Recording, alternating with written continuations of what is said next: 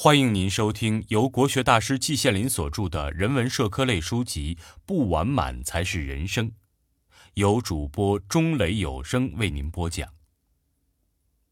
东方文化和西方文化，写于一九九二年八月四日。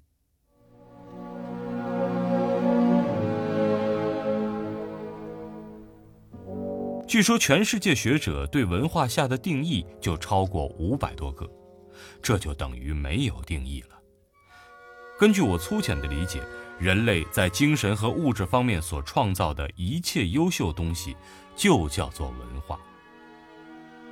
一，文化的产生。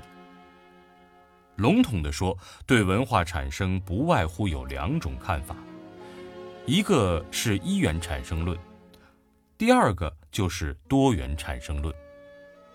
一元产生论主张世界上只有一个民族产生文化，就是北欧人，也叫诺蒂卡。其他民族都不产生文化，甚至是文化的破坏者。哈，这是德国法西斯的理论，自然为我们所不取。我是主张文化产生多元论的。世界上任何民族，不论大小，都能产生文化，都对人类总体文化有贡献。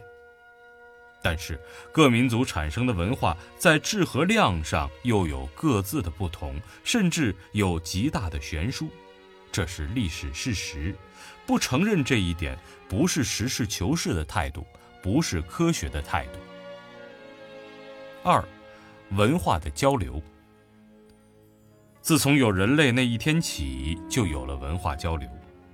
一个人在获取食物方面有了一个新的办法，别人学习。这就是交流，这当然是最简单、最原始的交流了。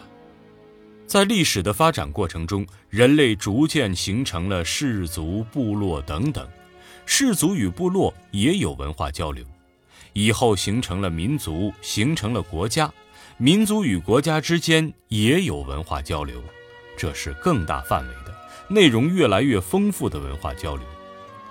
一直到今天，文化交流还在全世界各民族、各国家之间进行，以至于形成了眼前的光辉灿烂的五光十色的人类文化。人类的生活越来越丰富，寿命越来越延长，文化交流是促进人类社会前进的最主要的力量。三，文化的体系。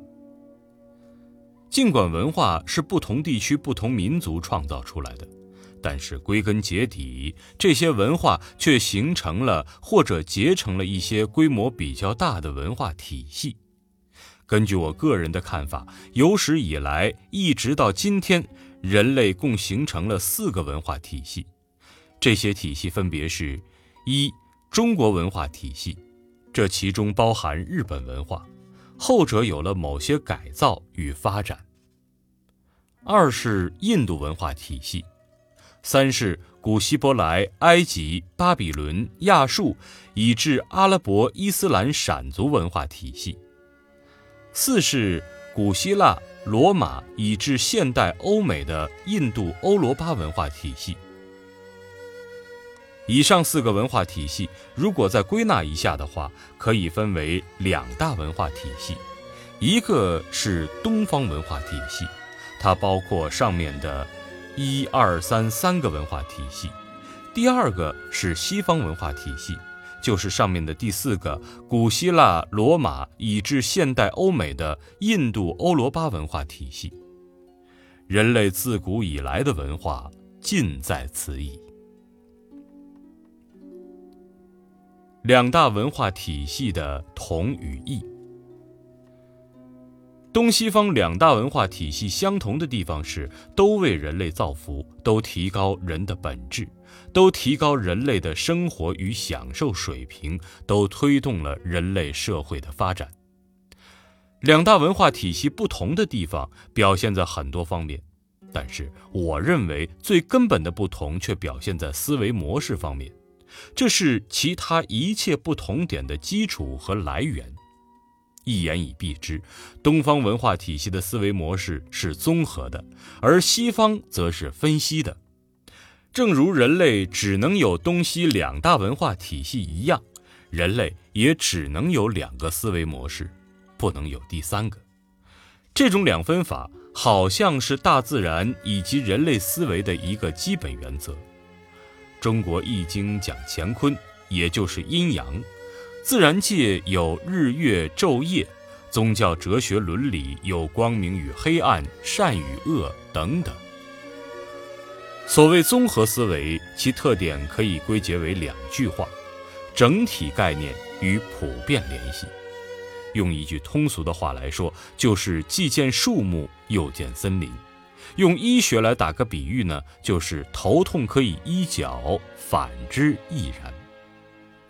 所谓分析思维，其特点就是抓住物质，一个劲儿地分析下去，一直分析到基本粒子。是不是还能再往下分呢？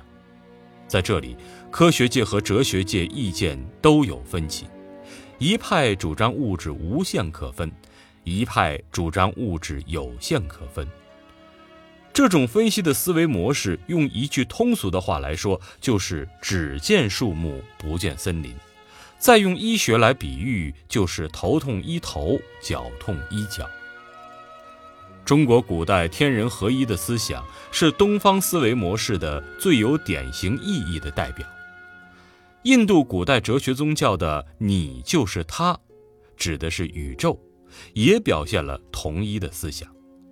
印度佛教的名相分析看似分析，但深究其实，则是与西方的分析迥乎不同啊。六，对东方文化的看法。现在主宰世界的是西方文化，这是事实，谁也无法否认。但这只能是一时的现象。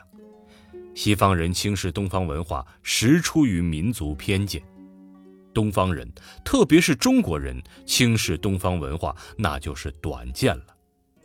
如果看问题能上下数千年，纵横几万里，则能看到事实的真相。七。三十年河东，三十年河西。从人类几千年的历史来看，东西方文化的相互关系是三十年河西，三十年河东。中国在汉唐时期，长安啊，也就是今天的西安，实际上是世界经济文化的中心，这也是事实，谁也否认不掉的。自明末西学东渐开始，情况逐渐有了变化。一八四零年的鸦片战争是一个转折点。日本认真学习西方文化，自一八六八年明治维新开始，时间早于中国，成绩大于中国，直到今天，科技近近乎将居世界首位矣。八，河西河东，行将易位。西方人携其科技优势，自命为天之骄子。然而，据我的看法，人类历史上从来没有哪一个文化能延长千秋万岁。从下一个世纪开始，河东将取代河西，东方文化将逐渐主宰世界。西方人自认为他们那种分析思维模式为基础的科学和哲学是绝对真理。然而，自然界和人类社会中许多现象和问题，他们并不能解决。这一点，西方许多有识之士已经敏锐地感觉到了。比如德国的施本格勒、英国的汤因比等等。西方最近几年兴起了一批新兴学科，比如模糊学、混沌学等等，也表现了同一个阵仗。我认为啊。这些新兴学科尽管内容不相同，甚至完全不同，却表现了某一些共同的思维特点。这些特点不同于西方传统的典型的分析的思维模式，而是表现出近似东方的综合的思维模式。比如主张普遍联系，有了一些整体观念。最后，人类文化发展的前途。我说，自二十一世纪起，东方文化将逐渐取代西方文化。我的意思并不是说要完全铲除或者消灭西方文化，那是根本不可能的，也是违背人类社会发展规律的。正确的做法是继承西方文化在几百年内所取得的一切光辉灿烂的业绩，以东方文化的综合思维继西方文化分析思维之穷，把全人类文化提高到发展到一个更高更新的阶段。人类文化总会不断前进的，在任何时候也不会停步不前的，这就是人类社会发展的规律。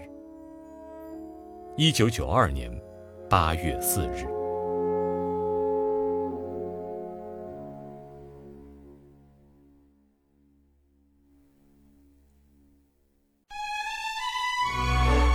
亲爱的听众朋友，本集已播讲完毕，感谢您的收听。